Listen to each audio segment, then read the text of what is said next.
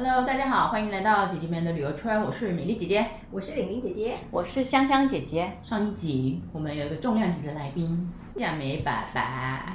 那这一集的话呢，我们就是放另外一个专题。之前是讲呃我们这个行业的甘苦谈分享嘛，这一集来讲景点，因为我们之前是讲屏东嘛，呃连续做了三集，大家对屏东应该有一点点了解。今天也是来讲景点的故事。今天的这个主题其实大家应该都很熟，为什么？呃，因为我们三个人都有去过。真的，然后呢？因为上次不是在屏东吗？我们这次就往北部，对，北部一点，就是要很北部，对对对，要么就是极南，要么极北。嗯，然后呢，我们要讲平西线铁道。上次极南是屏东，所以现在极北是平西吗？对，有冠名都是平字辈。对 对，为什么要讲平西呢？因为平西一年有两百多天都在下雨。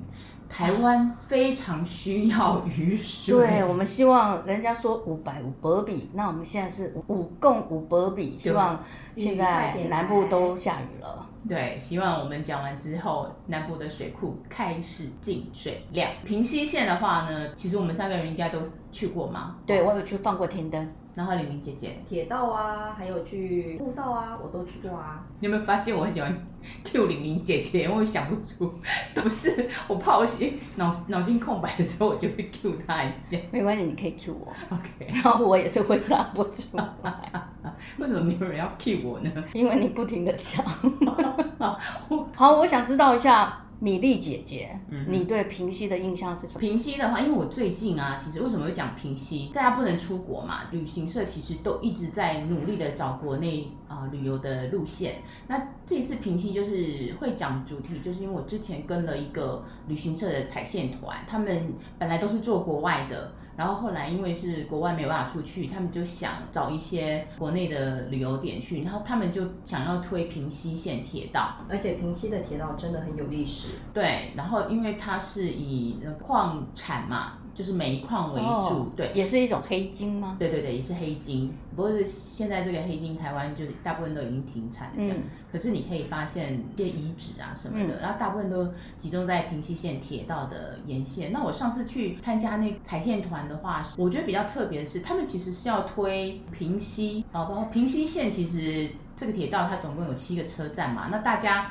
最常去的就是金桐车站，金桐车站是平溪线的终点，所以他们那个行程，我们上次去就走了金桐跟平溪线铁道附近的一个，就是去踩线。他们有找了当地的一些文史协会的出来讲，因为我以前去采访的时候，其实都没有约，因为我想说近，然后你也没有想说要跟那些当地的协会。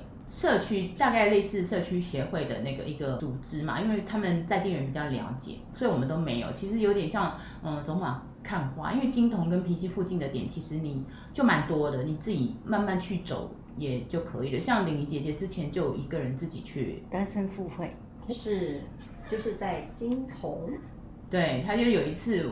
呃，我在上班的时候，他可能刚好那天放假，他就问，突然问我说，那个金桐的十里大斜坑要怎么上去？因为我之前都是开车，它其实有一条路可以上去，我就不知道怎么从轨道上去。后来林姐姐就自己找到那个地方了嘛，对不对？是，就就是在铁轨车站旁边，然后有一个小道，那你往上走，大概五分钟就到顶了，但是。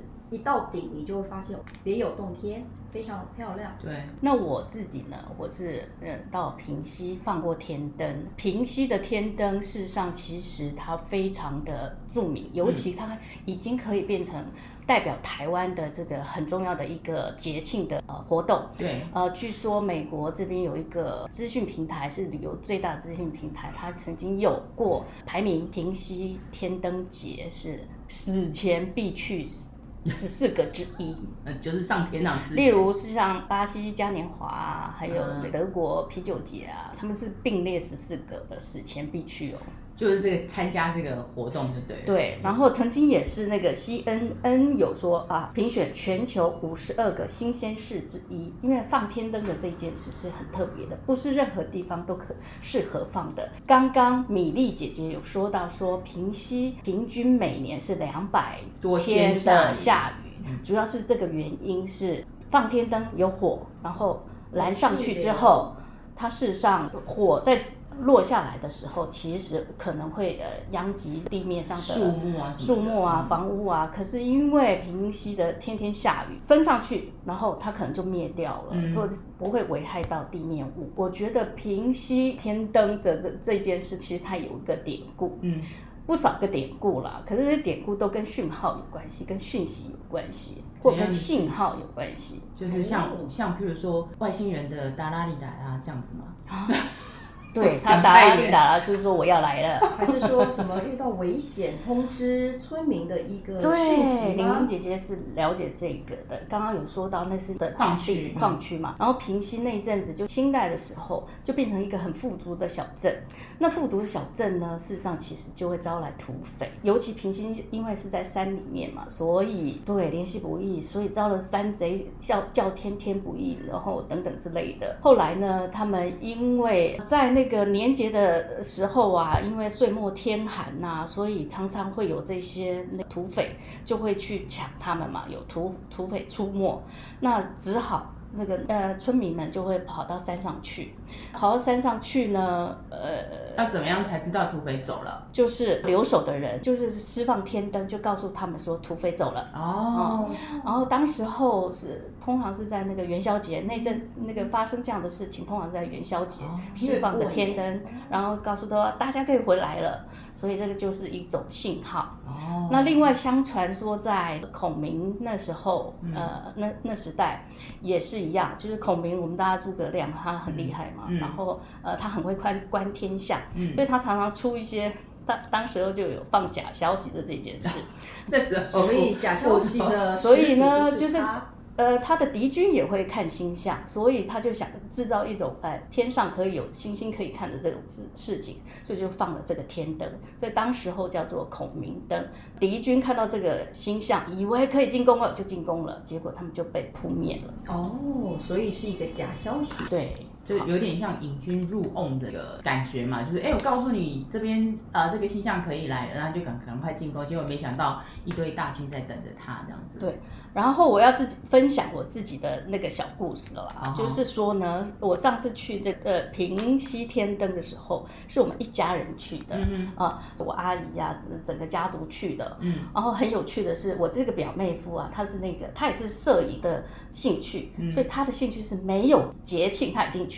一零一烟火啦，国庆啊，oh. 然后听个天灯节也不会放过的。Mm hmm. 那当时候都还是不是疫情期间，所以人挤人啊。只要天灯节，它有个大型的活动啊，嗯、所以你们活动前后有去过就对了。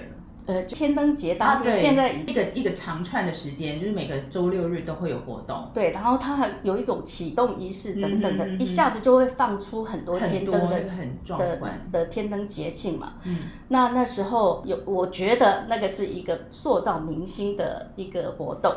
哦，怎么说嘞？塑造明星，收拢收拢人心吗？我有一个，就是刚刚说家族去嘛。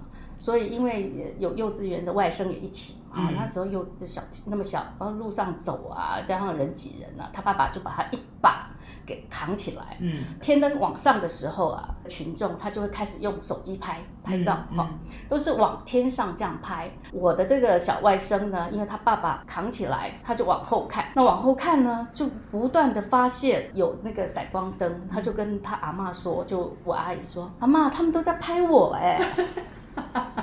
是不是真的也是？因为例如像明星出场的时候，镁、嗯、光灯就闪闪闪闪闪，所以他这个童言童语，我觉得好贴切哦。我所以我，我我认为那个平息天灯节是塑造明星的一个节庆。他以为那些闪光灯是在拍他，其实是在拍天上的。是的，可是小朋友都会有这种是，但是我真的觉得蛮贴切，他们都在拍我哎。不过他有成为明星的潜质哦。对。刚刚有说到平息天灯节，其实是每年的元宵节期间都会举办的嘛。活动在那。可是因为去年是那个疫情的关系，还有加上今年年初这个元宵节就没有办法举办。嗯。呃，最近政府就宣布把它移到夏夏天。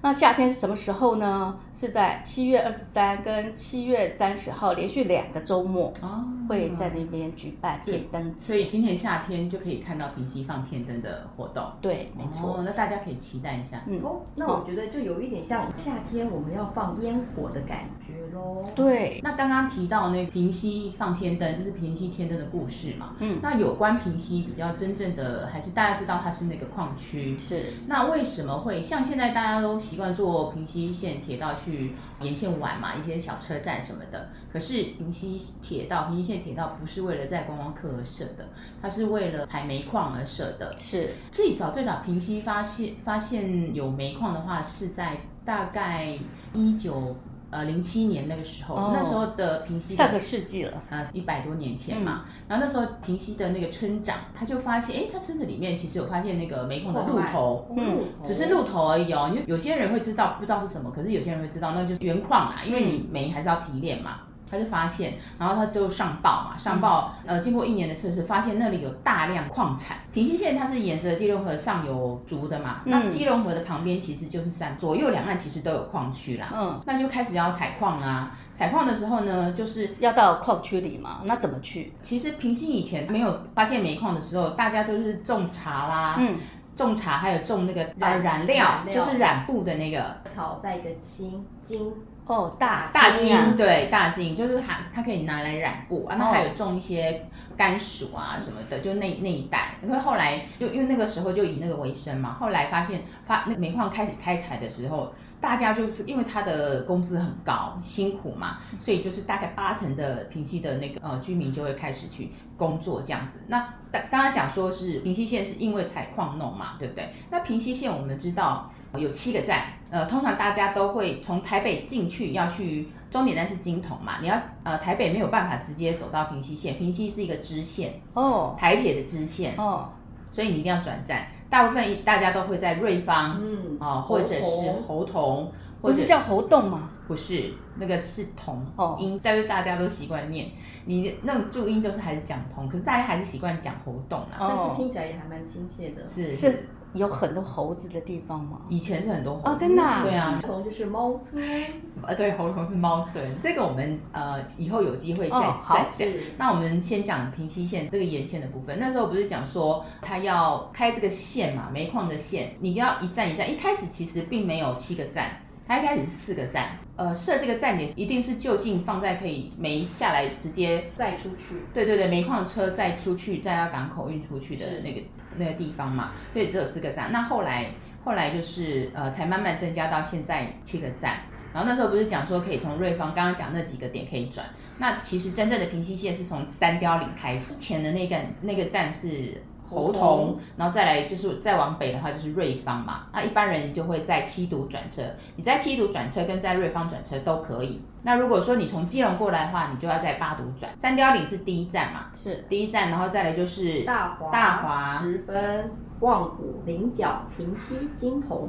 感谢您。好陌生的那个车站名称哦。对对，大家比较有名的应该就是金铜跟十分。对，还平溪吧？平溪，对，平溪就是大家大家会直接去玩的，一定都是金铜跟平溪。一方面它比较大，其实十分车站很大。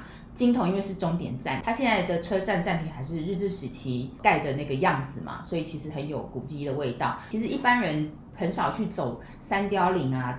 大华还有那个望谷跟菱角这几站，这这几站其实是我觉得很适合，有点像秘境哦，因为它小站，然后它人潮少，嗯、所以其实更适合说你不用假日的话，不用跟人家去挤这样子的一个路线。那我是建议，如果有去的话，其实可以从三貂岭开始玩，而且可以买平溪线一日游，只要八十块哦。哇，那你就每一站。都可以去，然后无限的停。所以那个玲玲姐姐自自己当时候一个人走，就是这样的行程吗？也是，但我觉得平溪线其实它非常的方便，所以呢，你一个人或者是一家人去这里都还蛮有意思的。那一个人的话，你也不用担心，你就是时间多一点，然后等火车来。那你一个人就可以慢慢走，慢慢逛，比较不会有呃，如果小站的话，比较不会有跟人潮挤来挤去的压力。嗯，那在那边吃什么呢？看每一个站都最主要吃还是要在胡同跟呃金铜平溪这一带，它才有比较也其实也是小吃店，它没有说所谓的大饭店。可是到这些地方，你到这种小地方的话，就是一定要吃。小吃嘛，你不需要去吃那种大鱼大肉。当然，它也有合菜啦，像猴硐啊那一带，它有有那种老店的老餐厅，就是你也可以点一桌菜，那个也是可以。像我我这次去彩县呢，我们就有去。猴硐有一家那个老店的那个餐厅，他就点一个合菜，他有那个土鸡啊什么，那个都很好吃。那刚刚回来就是我刚刚不是讲说平溪盖平溪沿线的这个铁路是谁？你知道你们有听过呃台阳公司吗？哦，有有一个旅游广告公司。台阳广告公司怎么了？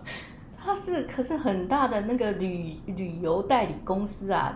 之前《中国时报》《自由时报》都是他这家公司代理的，我没有那个业配的意思哦，我只是听到台阳，应该就是这家公司吧？那我讲的不是，我讲的这个台阳比那个更大，真的、啊，就是那种属于有钱，就是你知道，他是那基基隆严家，然后严家他其实他们就是在颜色的颜，对颜色的颜，颜色的颜，嗯、基隆严家他在那个时候日治时期，对于矿区，他们其实也有涉猎金瓜石跟九份那边的。矿区，矿区嗯，也有采金啊什么的，嗯，然后那个就是他们跟日本的当时的那个株式会社就一起合办，就是民间跟官方哦。出资，哦、然后就盖了那条呃沿线的那个铁道，因为那个其实要花很很多的钱嘛，因为毕竟以前没有铁道的话，你运煤怎么运的话就是很难嘛，就是人力，所以他们就盖了那个铁道。你知道那那条铁路线花了多少钱吗？以现在来讲，可能要花好几亿。哎呀。因为一条铁道，对，没错，对啊，这样弄、嗯、一个高铁就要十亿了。对对对，我后来我就听当地的那百万，呃，差不多，我就听那个当地的解说员说，这条铁路花了当时哦，花了两百三十万。两百三十万，换算现在听起来不多，对不对？两百三十万随随便便，嗯，其实，在那个时候，一个采煤工人的一天的日薪哦，是用几分几毛去算的。哇！所以你看是多大的一笔开销，真的耶。对，可是他后来也让他赚回去了，你知道吗？嗯、因为台阳公司等于说他后来就，他们甚至还有金头那边有一个台阳呃招待所，就是招待那个呃来出差的人，他其实是一个日式建筑。到时候我们如果讲到金头的话，我才再讲。不是要去玩吗？那去玩的话，就是就建议大家就是几个车站几个车站去。哦，那通常你们平溪线你都会怎么玩？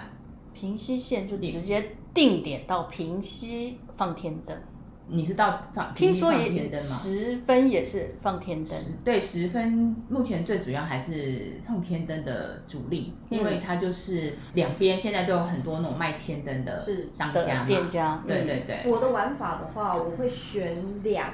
两到三个小站，嗯，然后一天一日游。譬如说，我也对三貂岭我有兴趣，嗯、我就会在这里停，然后会到金红，嗯，然后会到平溪或十分选一个，因为都很近，嗯。如果一日游的话，你大概是呃挑挑两到三个小站，其实就差不多的。那金铜跟平溪或者十分是大家都。一定会选，因为它那个周边的不管吃咖啡还有景点，整个的安排其实是比较完善的。嗯，我觉得像刚刚玲玲姐姐提的三貂岭的话，我觉得这个小站其实是还蛮美的一个秘境小站，它被称为是公路没有没有办法到达的小站。嗯，就是你就是只能你要去那里，只能徒步，不是徒步，对对对对。车吗？火车？现在是那区间车这样子。呃，就是你要开车到一个地地方一个定点，因为。呃，三貂岭的附近还是有社区嘛，你就是可以停车的地方，走到那里大概还要一公里的距离这样子，所以还是要徒步。嗯、那三貂岭我为什么特别介绍这个车站呢？因为通常都是没有什么游人，因为游客大部分都不会去那边，所以它其实即便是假日，它还是有那种清幽古朴的味道。这样，嗯、车站本身就是很简单的，就是一个月台，它没有说像金铜那样子哦，有那么漂亮的建筑，它是这个简易的车站。刚刚李明姐姐有讲说平溪线可以买一日券嘛，对不对？那其实现在那个平溪线跟深澳线，嗯，就是基隆八斗子海科馆那边，它有串联起来哦，嗯，所以你可以买平溪。你就是买现在，对对对，平西线跟深澳线可以坐，然后买一日券，就是你每一个就是上上下下一个人只要八十块钱。它适合一日游而已，走马看花带一日游。你说你挑重点，你不是每个车站都走嘛？哦、就像玲姐姐刚刚，她可能去那个金童，或者是她、嗯、呃，她早上去金童啊，然后下午她想去八斗子海科馆坐那个铁路脚踏车的话，一日游就这样安排可以，非常的好玩。对，铁路脚踏车啊，是，对，它是原来的铁轨上面，然后你就坐那种脚踏车。哦，铁轨上面就是有点像呃脚踩的那个，它是人力的脚踩的脚踏，哦、它是可是双人坐的，嗯、然后有棚子这样子，嗯、对，哦、那是深澳线，一样是八十块。所以如果去的话，可以平溪顺带这样。那当然，如果平溪线你要深度游的话，我觉得也可以。就是那边，可是那边住宿不方便。对，我其实想问，那那么前优诶收窄，所以事实上其实很适合清晨一一起来的那种感觉，可是并没有民宿。呃，不多哦，有不多，你还是要去住金瓜石九份那边。哦，离多远啊？金瓜石九份还好啊，你开车不会超过一个小时啊。我说如果搭火车。你如果说是开车去，你如果坐金瓜石九份，那你如果要坐铁道，那你就从瑞瑞芳，嗯，对，因为瑞芳离金瓜石九份近嘛，你就是要上九份金瓜石，计程车上去好像一个人才一百五嘛，是，对，那你就从瑞芳坐车，就是你第一天可能去走瑞芳金瓜石，不，九份金瓜石，然后第二天就去呃瑞芳搭车坐平溪线，然后去逛那个金桐那一带，因为这边也整个都是矿村，嗯。嗯。一日券八十八块，真的好优惠啊！八十块，八十块。所以美丽姐姐，你在采访的时候，你有没有观察到他们那个沿线的那个房子上面都有一层那个黑布？哎，有哎，我不知道为什么，因为大部分都是房子，顶多就是那种瓦片啊，结果他们那个地方反而就是黑黑的一层布，很像铺上柏油那样子，我不知道为什么哎。哎，对耶，那是典故吗？有什么典故吗？哦。我朋友也曾经这样问过我，后来我去查了资料，哦，原来是因为呃东北角多雨，所以呢有两百多天的下雨天，那为了防雨，所以他们特地有这样子的巧思哦，防雨。因为如果说你常年下雨的话，你那个屋啊，你再怎么密，它还是会渗漏嘛，嗯，那你就是要在上面再铺一层，有点像我们。漆湿的那种没有没有，其实有点像帮房子穿上雨衣的道理。哦，因为它用柏油嘛，你就是有一层，然后再涂上柏油，它就完全可以阻隔那个雨水，嗯、水对，哦、所以你就会发现，那柏油是黑色的嘛，嗯、对啊，所以。就是可以呃达到防水，所以林姐姐刚刚讲那个现况是这样。其实，在九份金瓜石，尤其是金瓜石那边这样子的呃房子也蛮多的。嗯哦，所以有时候到当地这种历史啊人文真的还蛮有意思的哦。那我们刚刚就是呃有提到这么多平溪线，我们就沿线来讲一下呃几个车站的特色。那我们就从呃三貂岭开始，三貂岭是蛮特别的一个小站，它其实是平溪线的算起点。其实也是啊、呃，宜兰线就是我们从我们从台北搭到宜兰的一个终点站，所以台铁啊，它在三貂岭就是会分叉成两个路线，嗯、一个路线就是往平溪支线，啊、呃，一个就直接往宜兰过去。宜兰了，对，嗯、所以呢，我上次去呢。很多那个铁道迷啊，刚好这边它又有一个呃火车隧道，它就在基隆河上面。嗯，然后它要进火车隧道之前，刚好跨过基隆河，然后它就有个铁轨嘛。是，所以你可以同时拍到。呃，铁轨、金融河跟山洞，所以我们就在一个取景的角度，就直接拍那个火车进山洞跟出山洞的那个，而且很近哦，就大概不到五十公尺，五十一百公尺左右。你的意思是在河河的对岸，然后拍那个火车进山洞跟出山洞？对，就是其实你从三貂岭下车，嗯、然后你往呃社区那个方向走，就沿着铁轨走，就进到那个那边有硕仁国小啊，就进到社区那边，然后沿途就是刚好会经过那个。隧道，然后因为距离很近，所以其实蛮震撼的。嗯，然后我那时候就在那边等，我就一定要拍到那个太太鲁阁啊，就是。北上南下这个，嗯、哦，那个列车泰鲁阁也很漂亮嘛，是。土优马一起这样子拍，那还蛮壮观的，再加上周边的山景这样子，嗯、而且三貂岭就是因为这样子的秘境，很多 MV 也会在这里取景哦。好，那个上次的话，我就是三貂岭，然后那边有一个已经废校的叫硕仁国小，硕就是硕大的硕，仁爱的人，硕仁国小，它就是它是没有围墙的国小，所以你去的话，因为它那边的住户很少，嗯，然后再加上有一些房子都已经废弃，平溪线的那个。车班呢、啊，它其实有时候是一个小时一班，所以我觉得你可以呃在这边停留一个小时，就等下一班来，然后继继续再往下一站去。三家你可以这样安排。这边其实有一个有一个咖啡馆，然后它是用呃以前废弃的那个房子做的，嗯，所以你外面看会觉得是一个废墟，废墟其实进去就别有洞天，哦，嗯，然后那边可以喝咖啡啊，吃蛋糕这样子，嗯、然后它里面呃装潢的还不错，然后。老板也是在地人这样子。哇，嗯嗯，那应该非常有味道，还蛮特别。有空的话，你就去那边喝一杯咖啡，再一两个小时。然后下一站的话，呃，三貂岭离开的话，我觉得可以去大华车站，嗯，逛一逛。有小华在里面吗？没有。不过大华对一般人来说真的很陌生。对。可是大华车站，对一般人都不会去啊。可是你知道那边有一个金融河当地很有名的景观，一定要在大华车站看哦，叫湖穴。湖穴为什么叫湖呢？你知道，其实河道上面都有一些大大小小的石头嘛。嗯。然后呃，如果说经过河水的冲击，它岩石本身的质地有呃坚硬跟软弱嘛。嗯。然后如果再碰上比较湍急的水流，就譬如说一个一颗大石头，好了。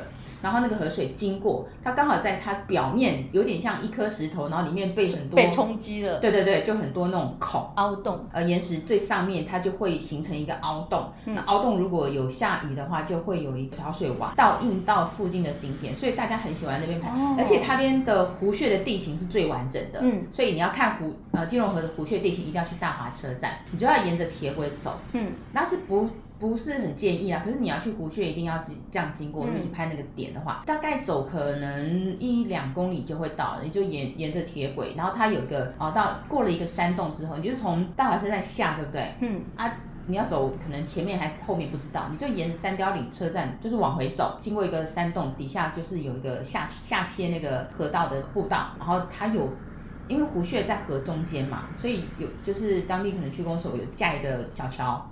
你就可以走到那边，走到那边去。这个大华湖穴呢，还有经过呃我们的大导演李安推荐，呃就是建议这个景点可以来这边取景。所以美国的电影《沉默》，这是二零一七年的电影，然后来这边。